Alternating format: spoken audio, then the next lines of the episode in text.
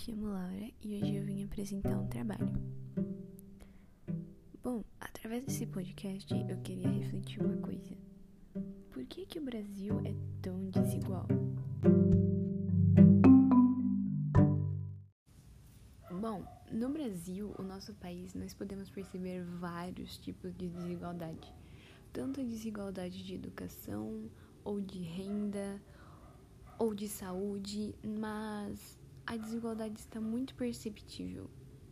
Desde quando isso existe e por que existe? Bom, a desigualdade já existe desde a colonização dos povos africanos com os colonizadores. Tanto no trabalho escravo, que nós podemos perceber que é muito desigual com os trabalhos dos brancos. E isso só vem piorando nas grandes navegações e também vem piorando na primeira revolução industrial.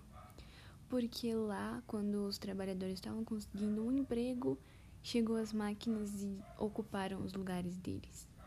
E assim as pessoas começaram a ter uma diferença de economia e de vida. Então as diferenças vieram causando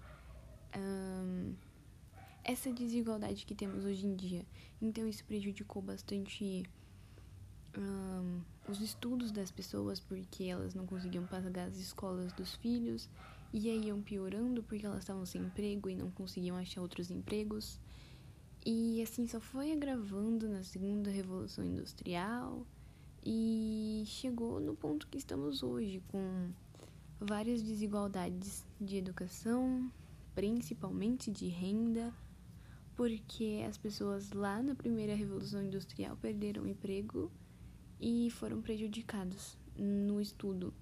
E o estudo, para o um emprego bom, você precisa de um estudo, um currículo. Na maioria dos empregos de hoje em dia, você precisa de um currículo e precisa de um pouco de estudo para você entender o que você está fazendo. Então eu acho que como a educação foi prejudicada lá atrás, por causa da economia, a economia de hoje em dia também foi prejudicada. Então, assim, os, os hospitais também começaram a ficar privados, tem os públicos também, mas aí as pessoas não conseguiam pagar e aí tiveram as crises como a peste negra e vários recursos prejudicaram no nas desigualdades de hoje em dia.